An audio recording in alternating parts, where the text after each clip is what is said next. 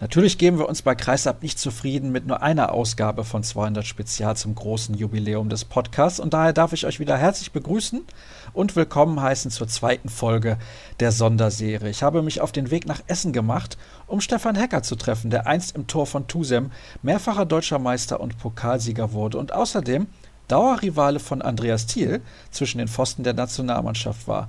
Damit geht es dann auch direkt los, zwar nach wie vor mit verbesserungswürdigem Ton, dafür aber mit jeder Menge Inhalt.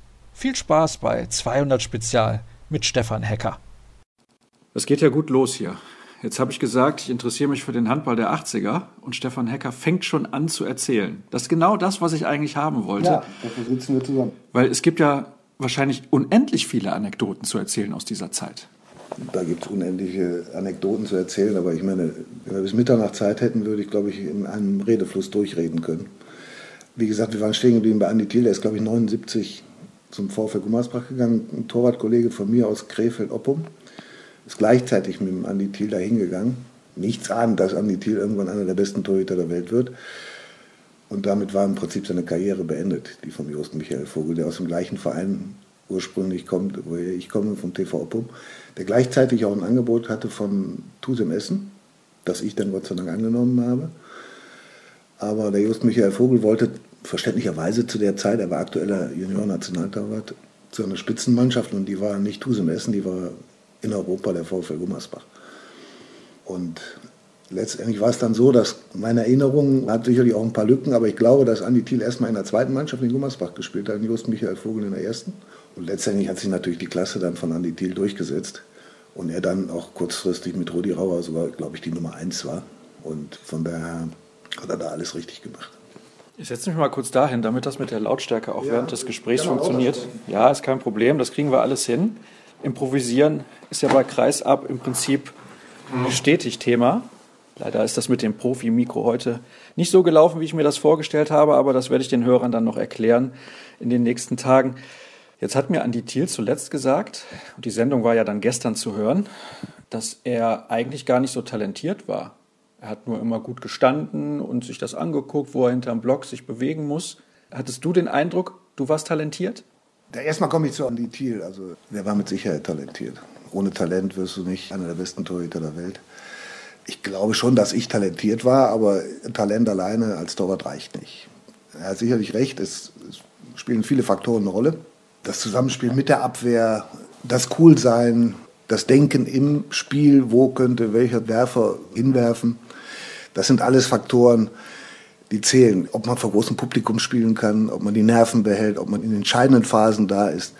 Aber Andi T. war sicherlich alles andere, ich glaube, das kann ich für mich auch sagen, alles andere als talentfrei. Also er war schon ein sehr talentierter Torwart.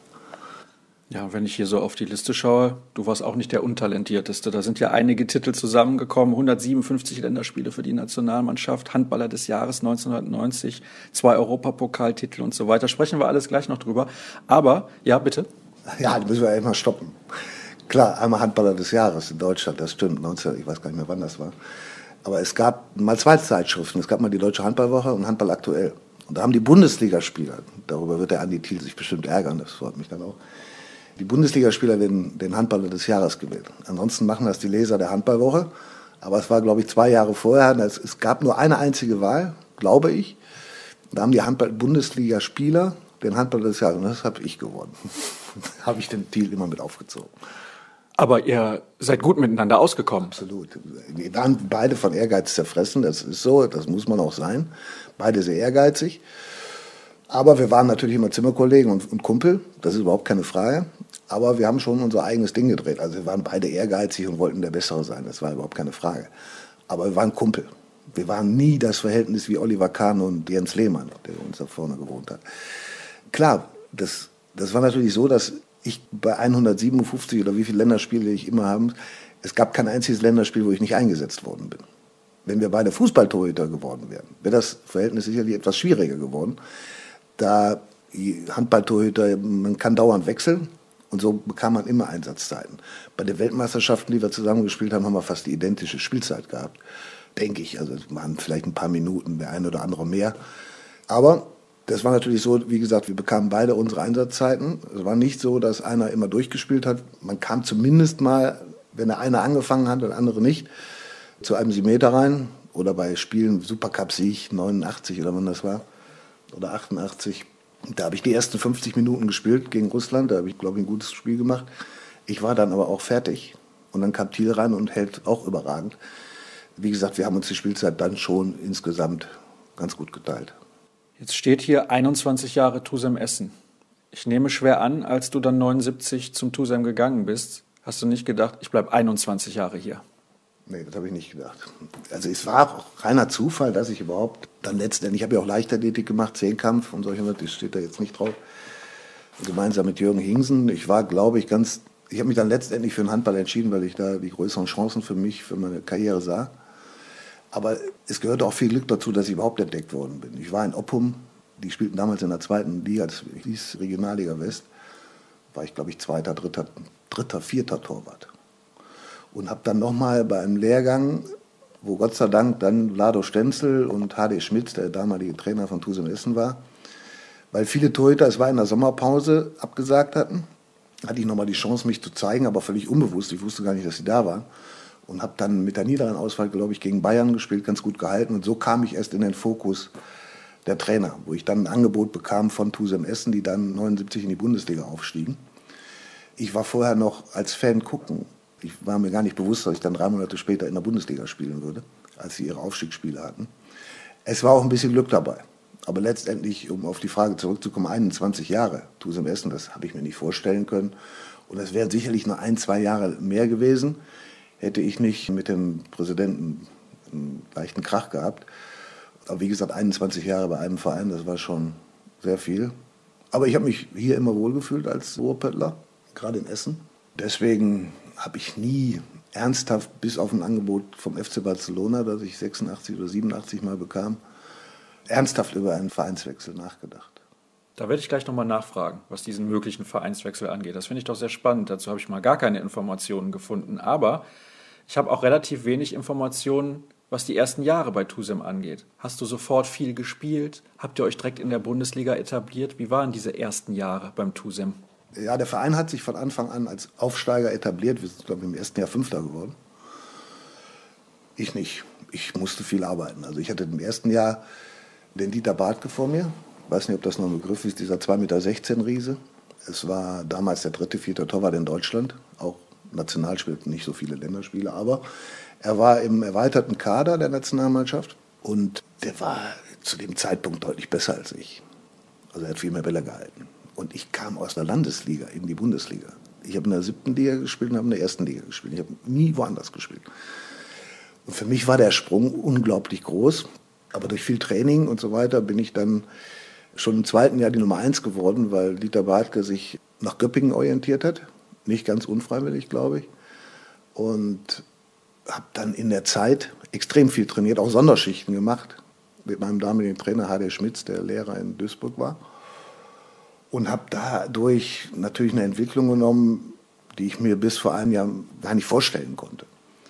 Und habe dann das große Glück gehabt, im ersten Spiel in der Saison 80, 81, glaube ich, war es, in Großwaldstadt, die damals als unschlagbar galten, deutscher Meister waren, Europapokalsieger, Landesmeister, heute Champions League. Und die dann, glaube ich, 104 zu 0 Punkte hatten, zu dem Zeitpunkt hintereinander in Heimspielen. Und hatte das große Glück in dem Spiel gegen den das war die halbe Weltmeistermannschaft, zu spielen. Und wir gewannen da als erste Mannschaft im ersten Bundesligaspiel.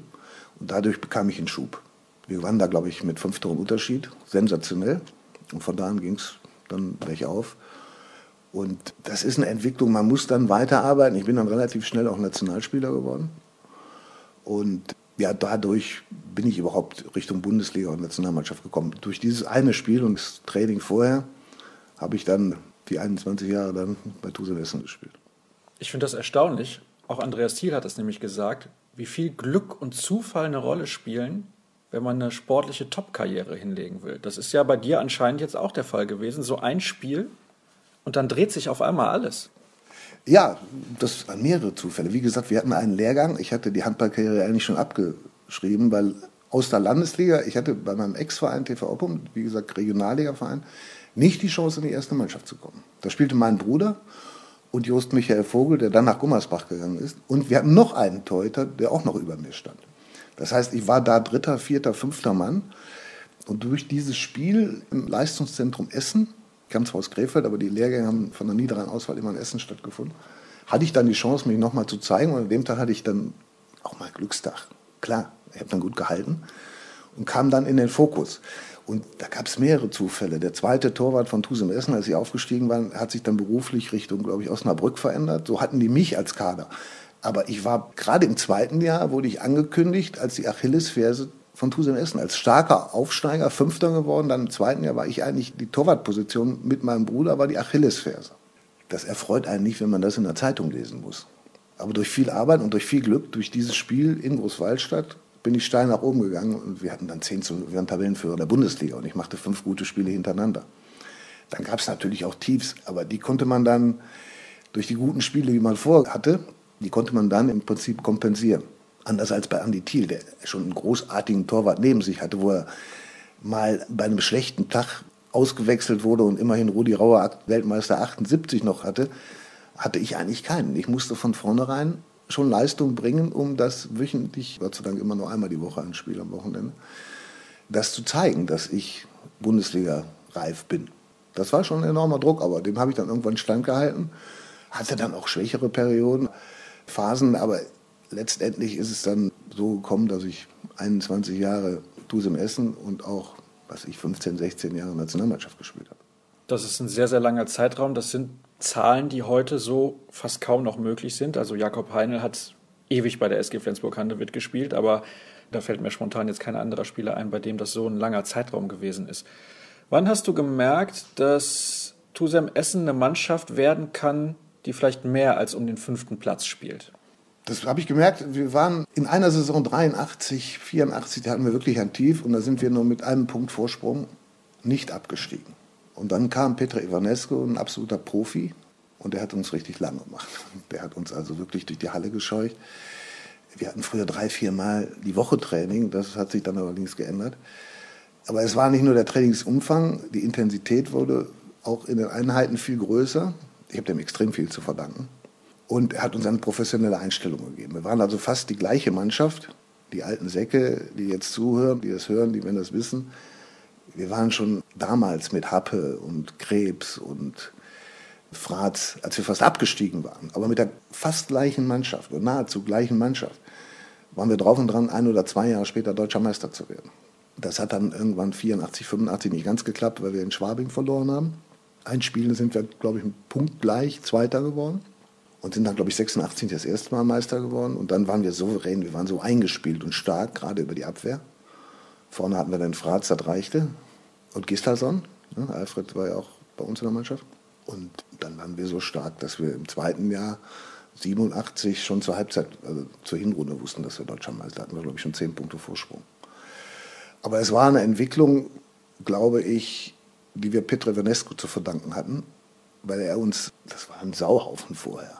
Das waren alles gute Jungs, die konnten auch Handball spielen. Aber da fehlte Disziplin, da fehlte die Einstellung, die professionelle Einstellung und die hat er uns eingebläut. Und wir haben halt viel gearbeitet. Und dadurch sind wir eigentlich die Mannschaft der 80er Jahre geworden. Die zweite Hälfte der 80er Jahre. Da waren wir, glaube ich, die Nummer eins in Deutschland. Lass uns ein bisschen länger sprechen über Petri Ivanescu. Auch da findet man nicht so viele Informationen. Er war zweimal Weltmeister als Spieler. Also nicht irgendwer. Also der wusste ganz genau, was er euch da sagt. Habt ihr das denn sofort angenommen? Beziehungsweise war das damals überhaupt möglich zu sagen, nö, wir haben da gar keine Lust drauf? Ihr hättet ja auch der Sauhaufen bleiben können, der ihr gewesen seid. Naja, wir haben ja ohnehin immer viel trainiert und wenn du Sportler bist, willst du nach oben kommen. Und wir haben schon die Chance gesehen durch so einen Mann, das war ja kein unbeschriebenes Blatt. Der ist mit Gummersbach Europapokalsieger, Landesmeister, Deutscher Meister ohnehin geworden. Er hat dann den Weg von Gummersbach nach Essen genommen. Und wir wussten, Petri Venescu ist einer der besten Trainer der Welt. Und wenn wir was erreichen wollen, sollten wir ihm schon zuhören. Das haben wir auch gemacht er war extrem anstrengend und er hat ja auch nur zwei oder drei Jahre bei uns gearbeitet, weil dann bist du auch wahnsinnig geworden, weil es gab nur Handball und wir waren junge Leute. Aber die ersten Jahre, die hat er uns erstmal gezeigt, wie es geht, nach oben zu kommen. Und das haben wir eindeutig Petri Evanesto. Nach der ersten deutschen Meisterschaft hat sich der Verein für mich immer noch unverständlich von ihm getrennt. Er ist als deutscher Meister entlassen worden. Ne? Das ist unfassbar. Er war drei Jahre bei uns. Aber diese Einstellung, die er uns drei Jahre eingebläut hat und wie er trainiert hat, die hat uns geprägt über Jahre. Auch die Trainer, die danach kommen, haben partizipiert durch die Trainingsmethoden von Petri Vanesco. Das war schon großartig. Also die tägliche Arbeit war extrem anstrengend. Absolute Disziplin. Es war nicht mehr so, dass wir irgendwelchen Kneipen gehen konnten. Also wir mussten dann schon vorsichtig sein. Wir mussten schon die Einstellung zum Sport bringen. Wir sind auch dafür bezahlt worden, klar. Das sind wir vorher auch. Aber wir haben dann gesehen, dass es auch was bringt. Dass das funktioniert. Dass wir wirklich eine starke Mannschaft sind. Und dass wir das nur gemeinsam schaffen können. Und das hat er uns eingeblaut und dafür bin ich ihm bis heute dankbar. Und diese Einstellung hat sich dann über, sag ich mal, über die Karriere komplett gehalten. Ich finde das enorm spannend, auch über solche Persönlichkeiten zu sprechen, weil man halt nicht täglich die Möglichkeit hat, das zu tun oder vielleicht mal das ein oder andere Interview im Internet zu finden. Du hast gerade gesagt, er war nur drei Jahre da und ist dann als deutscher Meister auch entlassen worden. Du hast aber auch gesagt, dass er sehr, sehr anstrengend war, weil es nur Handball gab. Du hast aber nicht das Gefühl, dass du in den Jahren ein bisschen was verpasst hast, weil dann war das Bierchen in der Kabine danach vielleicht nicht mehr möglich? Das Bierchen in der Kabine, hm, da musste man schon aufpassen. Wir haben immer Bierchen getrunken, heimlich, das ist ganz klar. Er hat auch nicht verboten, Bier zu trinken. Aber wie gesagt, wenn du zwei Einheiten am Tag hast, vier Stunden volles Programm und du, sag ich mal, vier Stunden nicht mehr weißt, wo der Hallenausgang ist, dann überlegst du dir ganz genau, was du abends machst. Wenn du um 10 Uhr wieder in der Halle stehen musst und du weißt genau, das ist kein Spaß, dann wirst du disziplinierter. Wenn du was erreichen willst, sonst wirst du aussortiert. Ja, er war extrem anstrengend, weil er das auch gefordert hat. Er hat von dir gefordert, diese Einstellung zum Sport zu haben. Und er kam natürlich aus dem ehemaligen Ostblock, aus Rumänien, als zweimaliger Weltmeister, als Torschützenkönig der Weltmeisterschaft. Er wusste schon, wovon er spricht. Und das war anstrengend. Und ich glaube, dass das auch nicht über fünf, sechs, sieben, zehn Jahre hätte gut gehen können. Klar hast du als Spitzensportler die Frage, hast du irgendwas verpasst? Klar, verpasst du Sachen. Du musst ja mal das Positive und Negative sehen. Klar, meine Kumpels, die ich in Krefeld hatte, hier in Essen, die sind im Sommer in Urlaub gefahren und ich war in irgendeiner Sportschule. Dadurch hast du dann natürlich auch schöne Sachen verpasst. Wenn die gesagt haben, komm, wir packen die Sachen, wir fahren irgendwo hin nach Mallorca oder was weiß ich, egal wohin, wir machen uns ein paar schöne Tage. Das war bei uns nicht der Fall. Klar hatten wir im Sommer mal Urlaub, aber du hast natürlich auch schöne Seiten gehabt, dass du Erfolge hattest, dass du bekannt wurdest. Du musst immer das Positive und Negative miteinander abwägen. Und da hat das Positive sicherlich überwogen. Aber es war teilweise, hast du auch dran gedacht, ja, sind die Jungs irgendwo, machen Spaß und du hängst in irgendeiner Sportschule. Aber das ist eben das Los eines Spitzensportlers. Ne? Ich könnte mir schlimmere Lose vorstellen, bin ich ganz ehrlich. Also ich habe ja hier die Liste und da stehen viele tolle Erfolge drauf. Mehrfach an Weltmeisterschaften teilgenommen, eben die deutschen Meisterschaften gewonnen mit Tusem Essen, DHB-Pokal. Und was ich sehr, sehr interessant finde, und da kannst du gerne ein bisschen länger ausholen, 1988 Finale Europapokal der Landesmeister gegen ZSKA Moskau. Mit drei gewonnen, 1815, und mit drei verloren 18, 21. Habe ich das jetzt richtig im Kopf? War andersrum. Wir haben in Moskau 15, 18 verloren. Das hätten wir schon nicht verlieren dürfen. Da haben wir eine desaströse Angriffsleistung geboten. Moskau war die beste Mannschaft. Also neben uns Minsk. Es gab so drei, vier Mannschaften, Sabac zu der Zeit. Heute alles im Internet zu legen. Damals die Zeit, die ist im Internet noch nicht präsent. Wir hätten das Spiel klar gewinnen müssen. Wir waren klar auch die bessere Mannschaft. Wir verloren 18-15, was eine gute Ausgangsposition in Moskau war. Und führen zur Halbzeit, glaube ich, 13-5 gegen ZSKA Moskau. Sie war praktisch die Weltmeistermannschaft der Nationalmannschaft. Und führten, ich glaube, anderthalb Minuten vor Schluss mit 21-16 und sind im Ballbesitz. Und hauen zweimal den Ball aufs Tor. Bin mal wahnsinnig geworden. Das war eine, auf Deutsch gesagt, eine schöne Scheiße. Und hatten dann noch die geholfen zwei Gegenstöße, 21-18 aufgrund der weniger erzielten Auswärtstore, waren wir weg vom Fenster. Wir hätten sogar noch das 22-18, die Entscheidung machen dürfen. Ich will auch keinen persönlichen Spiel. Ich könnte jetzt einen Spieler nennen, der es versaut hat. Ich weiß es bis heute. Aber es ist halt so. Er hat es nicht extra gemacht. Er wollte sich dann noch irgendwie ein paar Tore gut. Das Spiel war eigentlich schon gewonnen. Und das hat mich wahnsinnig aufgeregt. Wenn du so kurz vor diesem Champions League-Sieg bist und verschenkst es, ne? Dann bist du doof. Und an dem Punkt und an dem Tag waren wir doof. Das Spiel hätten wir gewinnen müssen. Wir haben es zwar mit drei Toren gewonnen, aber es ist ja ein Hinspiel mit drei Toren, aber wir haben in, Moskau eben noch 15 Tore geworfen und die haben in, in Essen 18 Tore geworfen. Letztendlich war es unentschieden, aber aufgrund der weniger erzielten Auswärtstore waren wir Zweiter. Wir sind dann ein Jahr später Europapokalsieger geworden, aber der Pokalsieger gegen Créteil hatten öfter die Chance, den Landesmeistercup zu gewinnen, mit unglücklichen Niederlagen in Minsk mit einem Tor. Hinspiel unentschieden, da mit einem verloren in der letzten Sekunde. Aber das ist halt im Sport so. Um darauf hin, ich, ich habe auch, sag ich mal, mit ein paar Verletzungen, aber da können wir näher, später zu kommen.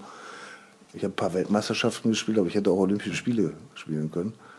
Aber ich habe mich immer ein oder zwei Wochen vorher verletzt. Also das war schade, aber es ist halt so. Trotzdem musste immer wieder aufstehen. Der neue Ziele entdecken, ich leide da nicht drunter, also habe schon genug erreicht.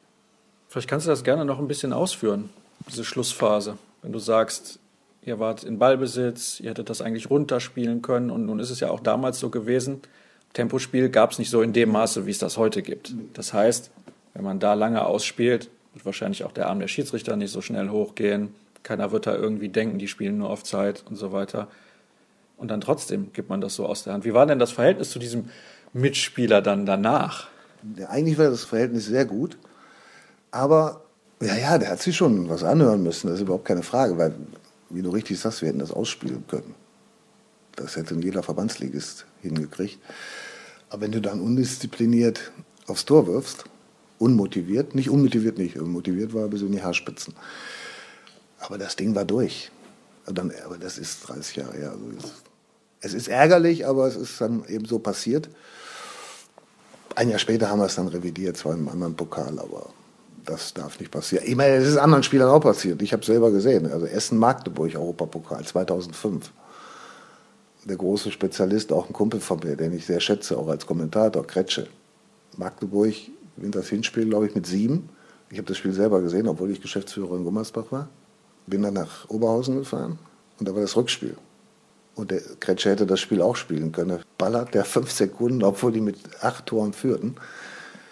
Ich glaube auch aufgrund der Auswärtstore. Hämmerte das Ding plötzlich unmotiviert von links außen über Kopf vors Netz, also Außennetz. Gegenstoß, letzte Sekunde, Torgo Warnow, Veliki, der Verstorbene, bumm, war das Ding durch. So Spieler machen auch schon mal Fehler, wo danach, der wird jetzt auch sagen, mein Gott, wie bescheuert war ich eigentlich, wie kann man da aufs Tor werfen? Es waren noch sieben oder acht Sekunden, der hätte den Ball zu seinem eigenen Torwart werfen können, dann wäre es durch gewesen. Aber macht er, er wirft aufs Tor, trifft das Tor nicht, der geht ans Netz. Ich glaube, Grisha Hannawald holt den Ball in der letzten Sekunde. Das hat mich natürlich gefreut, weil Essen Europapokalsieger wurde, aber selbst große Spieler wie Kretsche machen solche Fehler. Ne? Das ist so. Fehler habe ich auch gemacht. Ich glaube, aber so einen Blödsinn habe ich nicht gemacht. Ja, das ist natürlich auf der Torhüterposition dann auch ein bisschen schwieriger. Ja, sehr interessant. Ein Jahr später dann der Sieg im Europapokal, der Pokalsieger, 94 nochmal den Euro City Cup gewonnen, auch wenn er natürlich nicht die ganz hohe Bedeutung hatte wie die anderen Pokale, aber trotzdem ist ein Europapokalsieg. Ihr hattet damals auch eine verflucht gute Mannschaft. Das war ja nicht nur Scholle Fratz oder Piet Krebs, Gislason hast du schon erwähnt, Michael Kellmann aus Finnland hat bei euch ja, gespielt, also kam ein bisschen später, aber überragender Spieler auch, ne, muss man sagen. Spieler, also er war kein überragender Spieler mehr, als er zu uns kam. Er war ein überragender Spieler, keine Frage. Er hatte die falsche Staatsbürgerschaft. Nicht, weil er Finne war, sondern er war halt international nicht vertreten mit den Nationalmannschaften. Aber er war Weltklasse-Spieler. Aber nicht mehr zu der Zeit, wo er zu uns kam. Da war der Zenit überschritten. Er war immer noch gut, aber kein überragender Spieler mehr. Das war zur Zeit, wo er in Wallau Massenheim gespielt hat. Da war er wirklich ein überragender Spieler. Und die Zeit ab der 90er Jahre, auch wenn 94 nochmal der Euro City Cup kam, wie der damals hieß, oder ERF-Pokal, da war es bei Tusem eigentlich vorbei. Da, war, da waren wir Fünfter, Sechster, aber keinen mehr interessiert. Die Halle war nicht mehr so voll. Da hat die Vereinsführung den Anschluss komplett verpasst und verpennt. Wir haben uns dann nicht mehr vernünftig ergänzt. Und ich war trotzdem weiter hier, weil ich hier mein Umfeld hatte, bin trotzdem in Essen geblieben, war auch schon ein bisschen älter. Aber das war nicht mehr die Erfolgsgeschichte. Der Ende der 80er Jahre war der Höhepunkt, Mitte, Ende 80er Jahre. Und ab 90 ging es mit Tusem eigentlich bergab. Auch wenn da der ein oder andere Erfolg noch kam, mal ein Pokalsieg, mal diesen, das. Aber kontinuierlich in der Bundesliga Spitze zu sein, hat der Tusem ab 90 nicht mehr geschafft.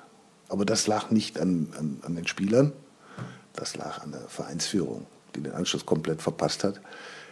Andere Vereine haben sich weiterentwickelt, wie Kiel, die wurden immer stärker. Klar, bei 10.000 Zuschauern, früher sieben, da hast du auch völlig andere Einnahmen. Da musst du dich breiter aufstellen. Und da haben andere Vereine Tusem Essen einfach überflügelt. Und das geht bis heute so. Das ist eben so. Wenn man dann irgendwann den Anschluss verpasst, diesen Stellenwert in der Stadt nicht mehr hat, wo die Gelder fließen, dann ist halt irgendwann die Zeit vorbei und die ist bei Tusem Essen leider vorbei. Die Grugerhalle war trotzdem sehr speziell, auch wenn sie nicht die größte war und wenn sie nicht die Platzmöglichkeiten hatte, wie beispielsweise die Ostseehalle in, ja, in Kiel. Ganz, ne? also die, die Grugerhalle mit Zusatztribünen war die genauso groß wie die Ostseehalle. Zu dem Zeitpunkt, wo die Ostseehalle noch 7000 Zuschauer fasste. Ne? Das wissen die meisten ja nicht mehr, weil die jetzt immer 10.250 haben. Aber die Grugerhalle war mit Zusatztribünen auch mit 7000 gefüllt. Gegen Moskau zum Beispiel. Ich glaube, normale Sitzplätze waren es auch fast 6000. Also wenn man attraktiven Sport bringt und das vernünftig vermarktet, die Kapazität war da. Man muss nur dann auch die Leistung bringen, dass die Leute auch kommen. Und wir hatten im Handballbereich im Ruhrgebiet eigentlich keine Konkurrenz. Also das hätte man besser machen können. Das haben andere Vereine dem TUSEM dann vorgemacht oder uns.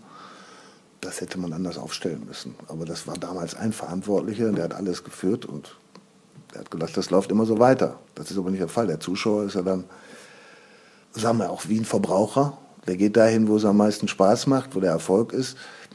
Und da ist ein Fehler gemacht worden. Das ist schade und das zieht sich bis heute durch. Jetzt gucke ich hier mal auf meine Liste, da stehen so viele interessante Sachen noch drauf. Du hast eben angedeutet, Olympia hast du immer verpasst. Vielleicht kannst du das mal ein bisschen genauer ausführen, was da immer genau passiert ist, wann das passiert ist und was das auch mit dir als Sportler gemacht hat. Denn man arbeitet ja auch, wenn man weiß, man ist Teil der Nationalmannschaft, vier Jahre dafür, um bei den nächsten Olympischen Spielen vielleicht dabei zu sein. Ja, 84 war es sicherlich das Verhältnis zum Bundestrainer, Simon Schobel. Das war nicht mein Freund, das wird er auch nie mehr werden. Ich kam einfach mit dem nicht klar. Das passte nicht. Und das war nicht aufgrund einer Verletzung, sondern er hat mich so aussortiert. Das muss man akzeptieren als Sportler. Das hat mich wahnsinnig geärgert, weil ich die Leistung auch gebracht habe. Ich bin davor vor diesem Turnier noch bester Torwart bei der Jugoslawia-Trophäe. Da waren alle acht Mannschaften gewonnen. Er wird seine Gründe gehabt haben, aber vorsichtig Ausdruck, wir beide waren uns nie sympathisch. Ich konnte mit seinem Gehabe nichts anfangen. Dann war es 88, damals nicht qualifiziert. Und 92 war ich eigentlich erster Torwart in der Nationalmannschaft, war auch bester Torwart des vorolympischen Turniers. Hat aber nichts zählt, das war ein Jahr vorher. Und habe mich im letzten Bundesligaspiel gegen Frankfurt Oder wir führten, glaube ich, zu Hause in der Guggenhalle mit 15 Toren Unterschied. Da habe ich bei der letzten Aktion habe ich mir einen Muskelabriss geholt, womit die Olympischen Spiele dann für mich erledigt war. Ja, und 96 war dann zu spät. Das war dann unrealistisch. Aber es hat mich jetzt auch nicht. Olympia, Olympische Spiele sind toll, sind für jeden Sportler erstrebenswert. Ich sitze auch 14 Tage vom Fernseher und gucke mir alle olympischen Sportarten an. Aber es hat mich jetzt nicht so fertig gemacht. Dass vielleicht werden andere daran zerbrochen, aber dann habe ich mir neue Ziele gesetzt. Das habe ich relativ schnell gut überwunden, dass ich da nicht bei sein durfte. Ich hätte es gern gemacht, aber durch irgendwelche Umstände hat es nicht geklappt. Pech. Das ist halt so im Leben eines Sportlers. Sehr schade auch für dich persönlich, dass die Europameisterschaft erst eingeführt wurde, als du eigentlich nicht mehr für die Nationalmannschaft gespielt hast. Ja, ich habe dann nochmal gespielt, Europameisterschaften, als Anni Thiel sich verletzt hat. Dann hat Arno Ehret mich angerufen, weil ich war zurückgetreten. Und da war Arno Ehre Trainer, ist auch nicht mein Fall als Bundestrainer. Dann holt er mich und lässt mich dann, Jan Holpert, der noch nicht diese internationale Erfahrung hatte, nachher ein super Torwart geworden ist, meines Erachtens zu wenig spielen. Die Zuschauer schon auf die Barrikaden gehen und ich auch immer reinkam, aber dann hat mich mal viel zu spät reingelassen. Und das war bei der Europameisterschaft in, das war in Portugal. Die habe ich noch gespielt mit Kretsche, mit, mit den ganzen Jungs, als die dann eigentlich richtig gut wurden zu dem Zeitpunkt. Aber diese Europameisterschaft, die lief falsch. Das will ich jetzt nicht nur am Bundestrainer festmachen. Aber danach, nach 93, da gab es, ich glaube, dann kam Heiner Brandt. Ich weiß gar nicht, wann kam Heiner Brandt? Nee, ja, ich glaube, Heiner Brandt hat auf jeden Fall bei der EM 98 schon den Trainerposten ja. inne gehabt. Ich glaube, nach der verpassten WM-Qualifikation 97. Danach hat er mich nochmal geholt für zwei Qualifikationsspiele gegen Spanien. Hat Heiner mich nochmal nominiert qualifiziert, da habe ich noch gespielt, beide Spiele in Spanien und zu Hause gegen Spanien. Und dann war es aber erledigt. Aber da wurden die Spieler, die Feldspieler wurden da deutlich besser, international. Weil zu meiner Zeit waren die in der Bundesliga gut, auch die Deutschen. sobald es international wurde, Länderspiele, ja, Länderspiele auch gut, also bei Großturnieren haben die alle versagt. Nicht alle, ich will jetzt nicht einen Feind nach dem anderen machen. Aber die haben einfach großartige Spieler, die auch Handball spielen konnten, haben bei Großereignissen keine Leistung mehr gebracht. Wir haben eine B-Weltmeisterschaft in Frankreich vergurkt. Das war unfassbar, wie schlecht wirklich überragende Spieler spielen können. Also jetzt nicht, weil ich Torwart bin, der Thiel und ich haben da gespielt, wir haben auch gut gehalten, aber wir hatten, die Feldspieler haben nicht die Leistung geboten, die sie eigentlich hätten bringen müssen. Und das wurde danach deutlich besser. Ich habe die beneidet, die Torhüter, die danach kamen, nach Thiel und mir. Also da gab es richtig gute Spieler. Daniel Stephan, Kretsche. Und die haben auch die Leistung gebracht, wenn es drauf ankam. Das muss man fair, aber Markus Bauer, das waren alles Spieler. Florian Kehrmann, Thorsten Jansen, die jetzt gar nicht mal in der Bundesliga so auffällig waren, aber sobald die Nationalmannschaft spielt, haben die ihre Leistung gebracht. Und zu meiner Generation, vielleicht haben wir die falschen Leute aufgestellt. Damals war zum Beispiel Tusem Essen viel stärker als die Nationalmannschaft. Gummersbach zu der Zeitpunkt auch. Aber da wurde gemischt und plötzlich brachten die keine Leistung mehr. Spieler, die in der Bundesliga wirklich gut waren, spielten in der Nationalmannschaft unterirdisch schlecht. Das war so. Warum auch immer. Die kamen mit dieser Belastung nicht klar. Ich weiß es nicht. Aber Jahrzehnte her und Deutschland ist jetzt auf einem Weg, wo sie wieder an die Spitze kommen können. Aber da kommen wir sicherlich später mal zu kommen.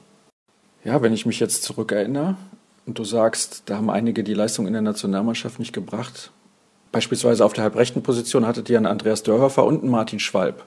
Ich weiß jetzt nicht, ob Dörhofer so viele Länderspiele gemacht hat, aber beide zusammen, wenn ich mir das so überlege, von der Qualität, die die hatten und schaue dann auch auf die Zahlen in der Bundesliga, dann denke ich mir, das war eine Position, da war der eigentlich Weltklasse besetzt. Waren wir auch. Schweib will ich sogar ein bisschen ausnehmen. Der hat auch international ganz gut gespielt. Aber wir waren von der Besetzung her, von der Klasse her, zur absoluten Weltelite gehörend. Es gab vielleicht, die Russen waren besser, die Jugoslawen waren dort besser. Aber wir hätten schon um Titel mitspielen können. Frankreich gab es damals in der Form nicht, in der Stärke nicht. Aber wie gesagt, wenn du die Leistung nicht bringst, zu dem Zeitpunkt, wo du da bist bei der Weltmeisterschaft, das hat sich ja durchgezogen bei irgendwelchen Spielen in Barcelona zum Beispiel, wo ich mich verletzt hatte. Im Nachhinein kann ich froh sein, dass ich da nicht mitgespielt habe. Das war ein Desaster. Ich war, glaube ich, Elfter geworden von zwölf Mannschaften. Und von der Klasse, von der individuellen Klasse der Spieler, würde durchaus eine Medaille mitspielen können. Nur wenn du, den, wenn du zu dem Zeitpunkt, wo es darauf ankommt, die Leistung nicht bringst, dann darfst du dich nicht wundern, wenn du leer ausgehst. Aber ich kann den Spielern auch, die einen kommen mit Druck klar und die anderen nicht. Wenn das Mikrofon aus ist, sage ich auch, wer da schlecht. Ja, ich hätte jetzt gerne auch gewusst, wer dieser Spieler war in dem Europapokalfinale, aber ich habe da so eine grobe Idee. Ja, ist, der Handball der 80er Jahre, habe ich am Anfang gesagt, den finde ich unfassbar interessant. Was hat diesen Handball damals ausgemacht? Wurde da nur gekloppt, wie viele sagen? Es wurde auch viel gekloppt. Warum sind wir deutscher Meister geworden? Wir haben eine unglaublich starke Abwehr mit Peter Krebs, mit Alfred Gislason, mit Thomas Happe vorne an. Insgesamt waren wir eine überragende Abwehrleistung. Heute die ersten zehn Minuten hätten wir alle die rote Karte. Das war so. Das war viel härter, das Spiel.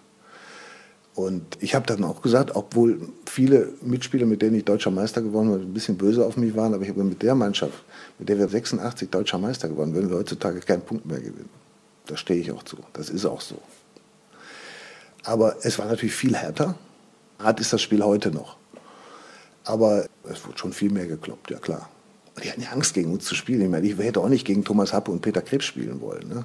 Du bist da ja nicht ohne blaue Flecken runtergegangen heutzutage wird das geahndet, da bist du direkt weg.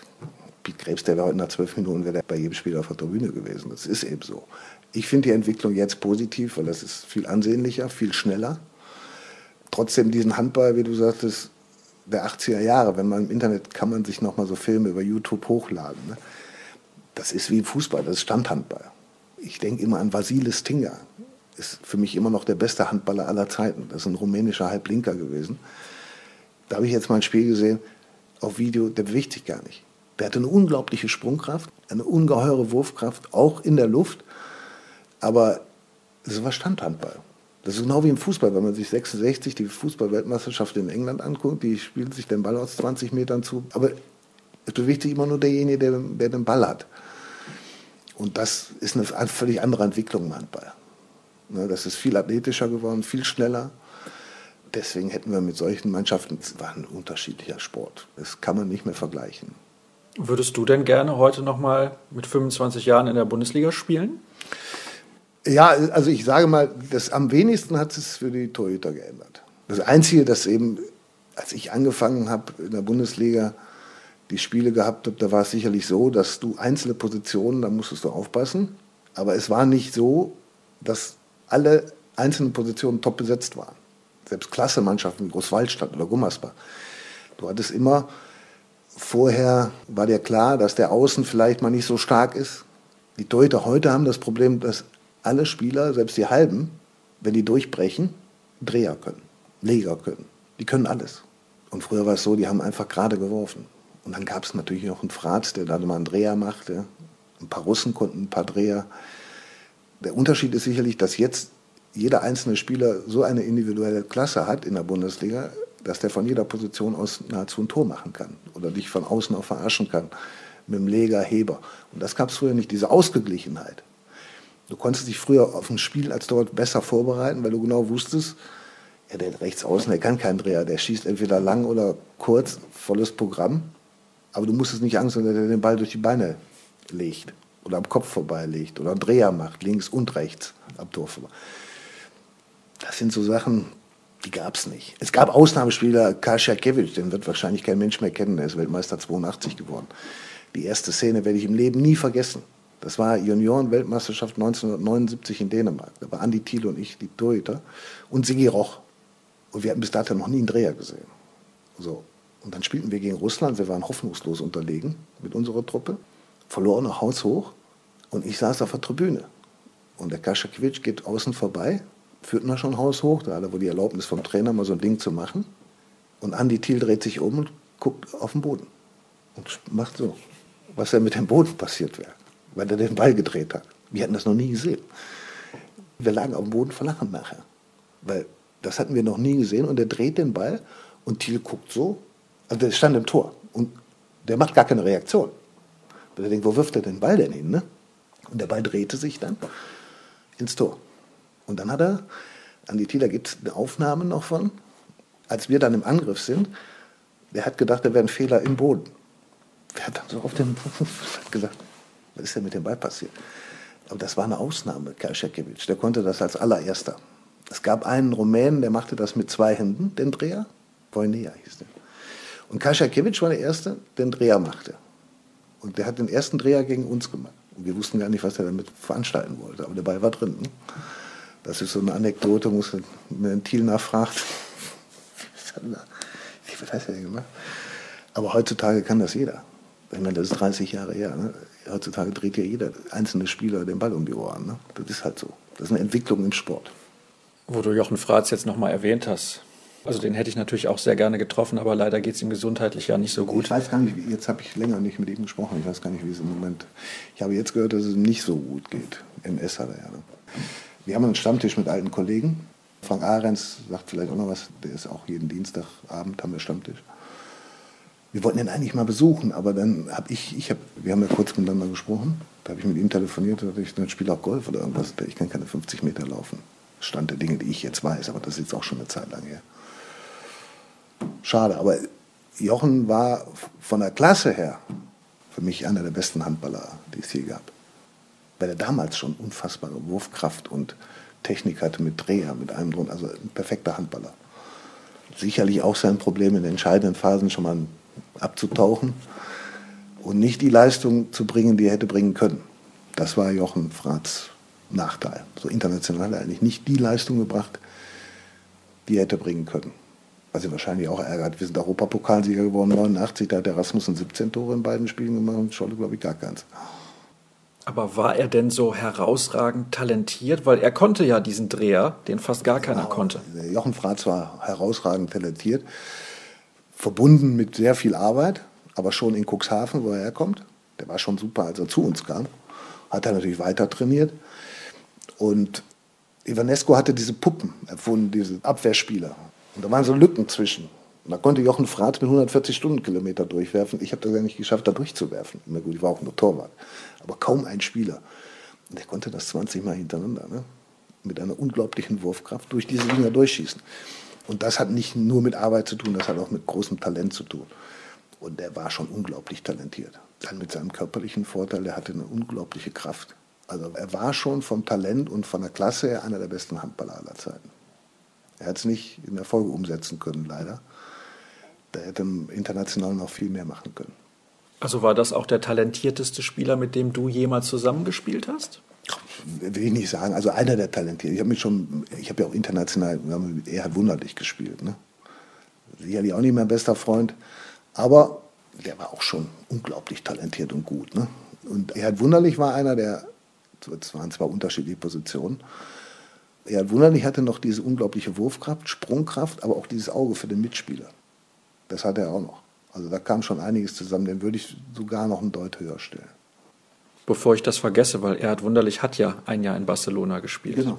Das wollte ich auf jeden Fall noch ansprechen. Du hast am Anfang des Gesprächs angedeutet, du bist lange beim Tusem geblieben. Das einzige Mal, als du wirklich überlegt hast, wegzugehen, war ein Angebot des FC Barcelona. Wie kam das dazu? Haben die dich irgendwie auf einem Turnier mal angesprochen oder sind die nach Deutschland gekommen, um mit dir zu sprechen? Weil auch das habe ich mit Andreas Thiel besprochen, so Wechsel damals. Da gab es keine WhatsApp-Nachricht oder eine E-Mail. Nee, die haben mich angerufen. Das war nach der Weltmeisterschaft 86, die für mich gut gelaufen war. Da habe ich viele Spiele gemacht. Und dann kam ein Anruf vom FC Barcelona. Ja, ich hätte es gemacht. Das Problem für mich war nur, ich war gerade in dieser Mannschaft Tusem S, mit der ich ja schon fünf Jahre, sechs Jahre Bundesliga spielte, deutscher Meister geworden. Das erste Mal. Und da hatten wir uns gefunden und waren eine super Truppe. Wir waren damals, glaube ich, stärker als Barcelona oder zumindest gleichwertig. Und da habe ich lange überlegt. Es war auch finanziell für mich ein viel anderer Rahmen als in Essen. Da muss ich kurz unterbrechen. Bedeutet das, du gehst den Schritt nach Barcelona und wenn du dann in Barcelona deine Karriere beendest, musst du danach nichts mehr machen? Ich glaube, dass bei den Summen, eher wunderlich war ja in Barcelona. Und wenn der vernünftig sein Geld verwaltet hätte, das waren ja damals Beträge, ich glaube, der hat alleine mehr verdient als wir bei Tusum Essen zusammen. Wenn die Zahlen so stimmten, die man so hörte. Wenn das vernünftig verwaltet, war es damals für ihn, er war natürlich ein Ausnahme-Weltklasse-Spieler. Ne, also das war ja nicht der Schnitt der Bundesligaspieler, was der bekommen hat. Wenn er das vernünftig verwaltet hätte und diesen Vertrag auch ausgefüllt hätte, er ist ja irgendwie nur zwei Jahre nach der Heimweh gehabt. Ne? Der war ja auch jetzt nicht derjenige, der da fließend Spanisch gelernt hat, was man natürlich machen muss als Voraussetzung, um da klarzukommen. Zu damaligen Verhältnissen wäre er durch gewesen. Nur, er hat, glaube ich, nach anderthalb Jahren keine Lust mehr gehabt, in Spanien rumzuspielen und ist dann, glaube ich, nach Schwabing gegangen. Ne? Da wird er auch gut verdient haben.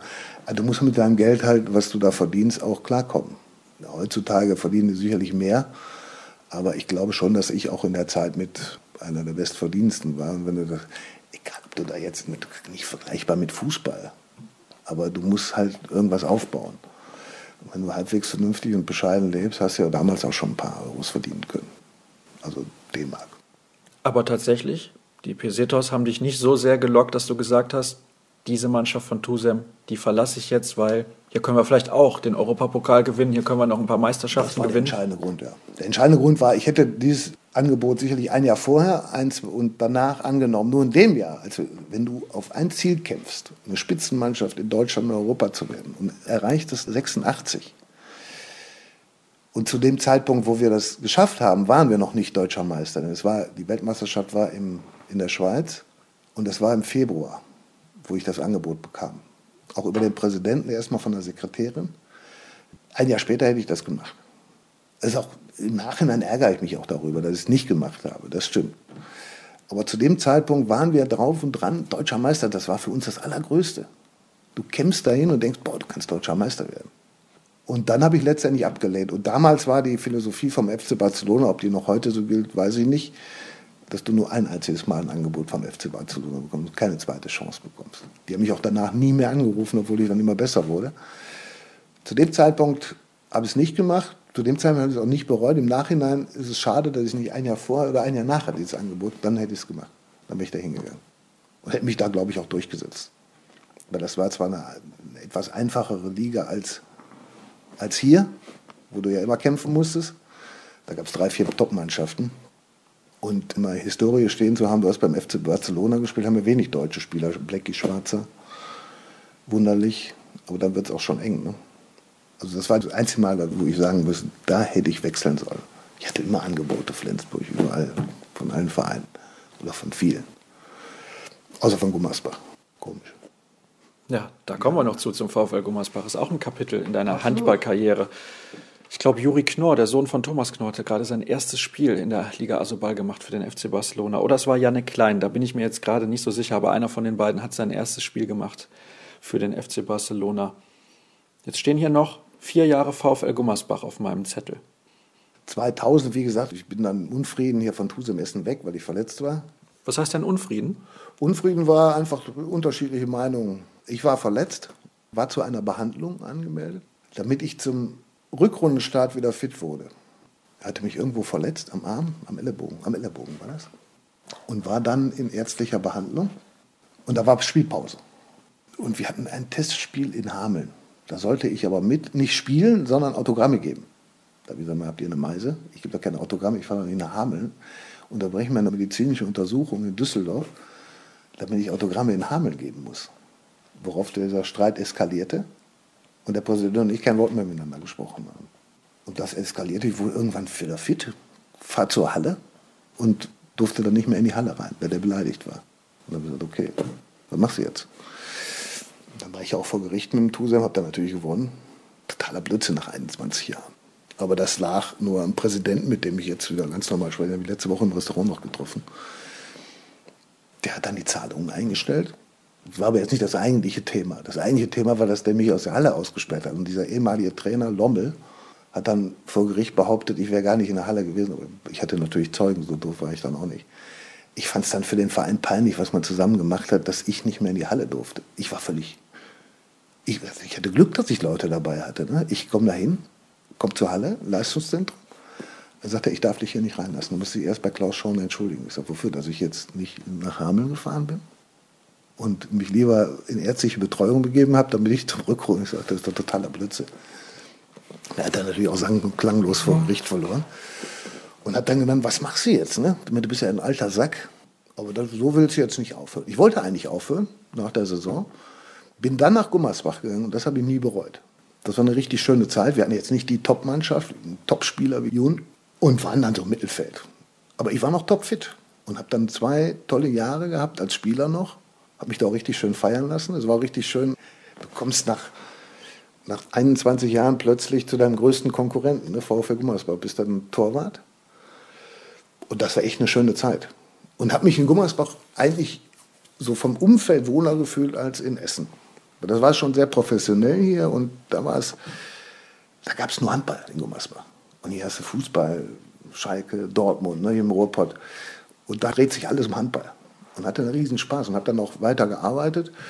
Habe dann noch zwei Jahre gespielt, bis ich dann sieben Meter von Oleg Wilicki gehalten habe. Da habe ich gedacht, der Arm fliegt mir aus der Kölner Arena raus.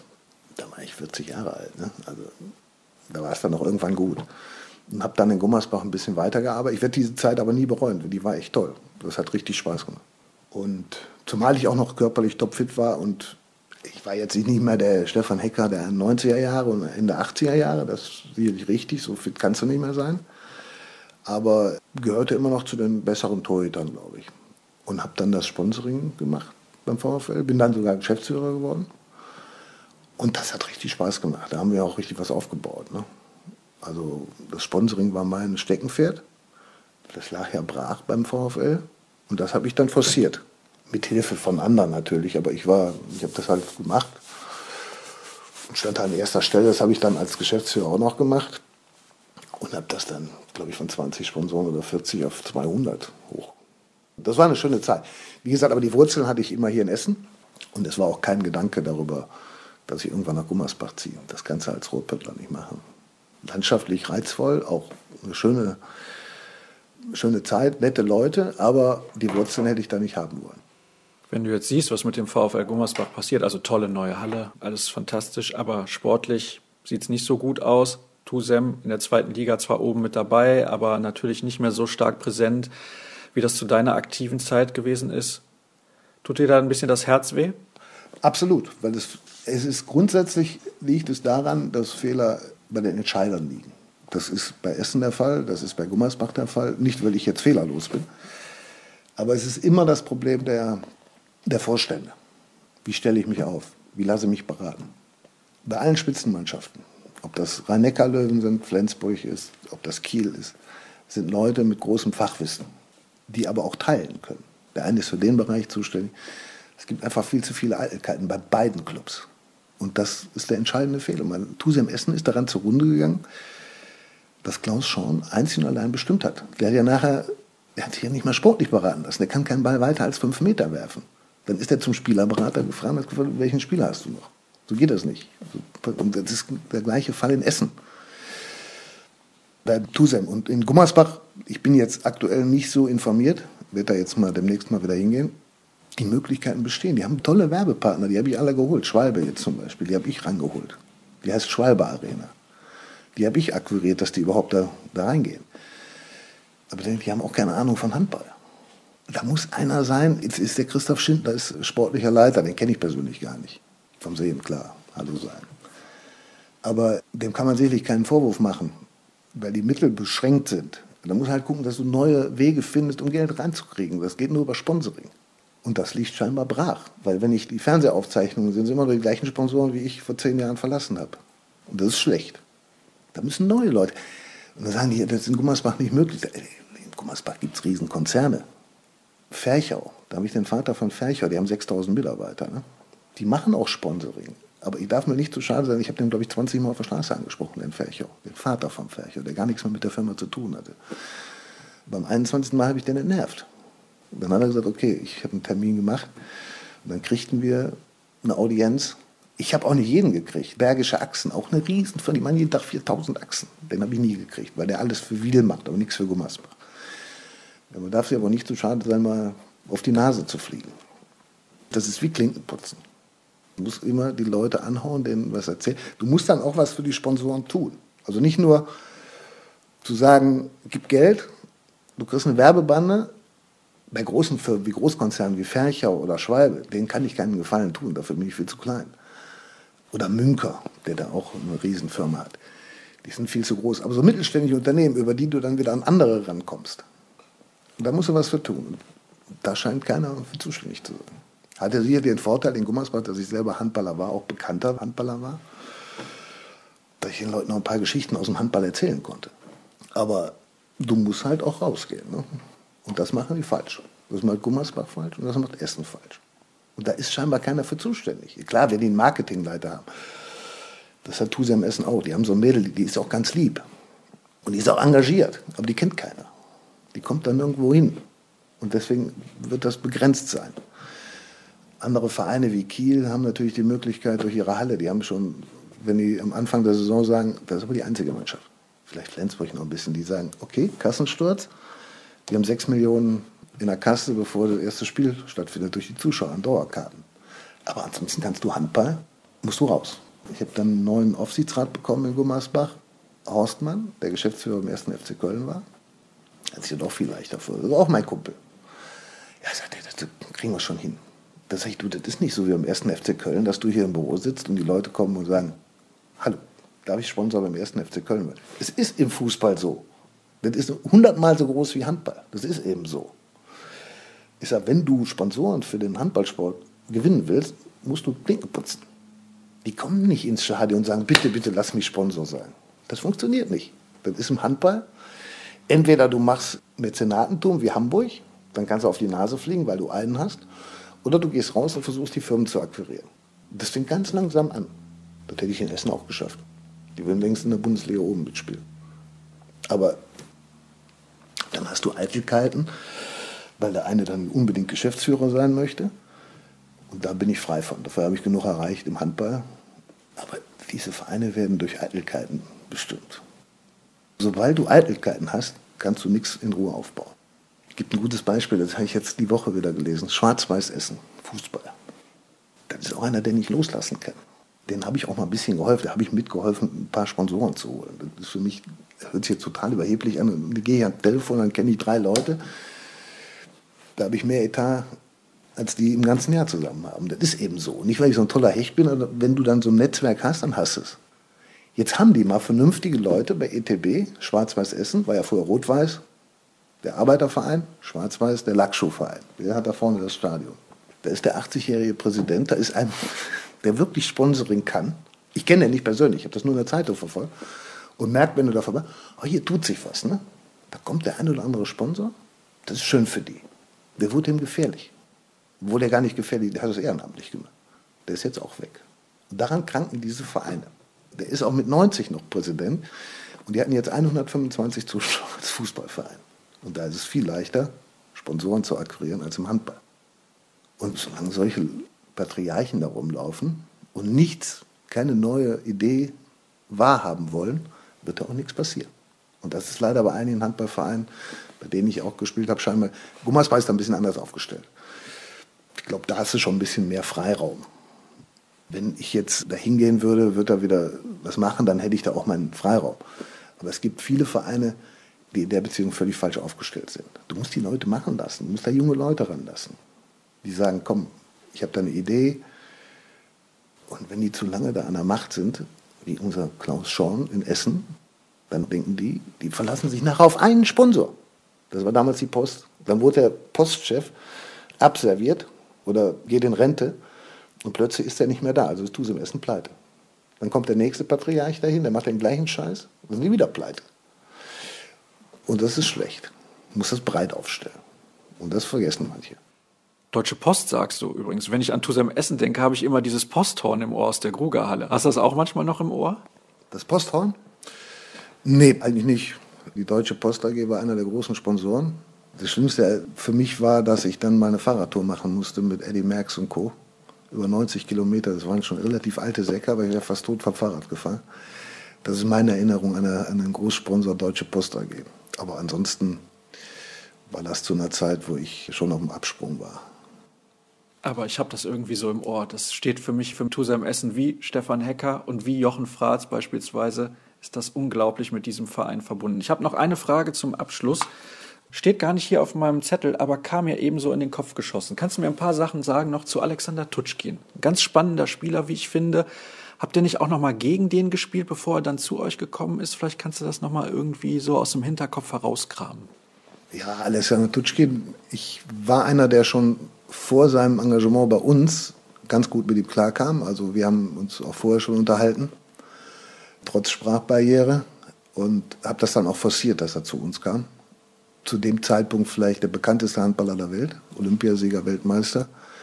Wurfmaschine, kam dann tatsächlich zu uns, bekam die Freigabe vom russischen Verband, hat sich dann leider Gottes schon sehr schnell schwer verletzt, ist dann lange Zeit ausgefallen, war dann nicht mehr der Tutschkin, der er vorher war und war trotzdem noch eine Wurfmaschine, hat aber die Klasse nicht mehr erreichen können, die er zu Russland-Zeiten hatte. Leider Gottes. Als er zu uns kam, war er noch topfit.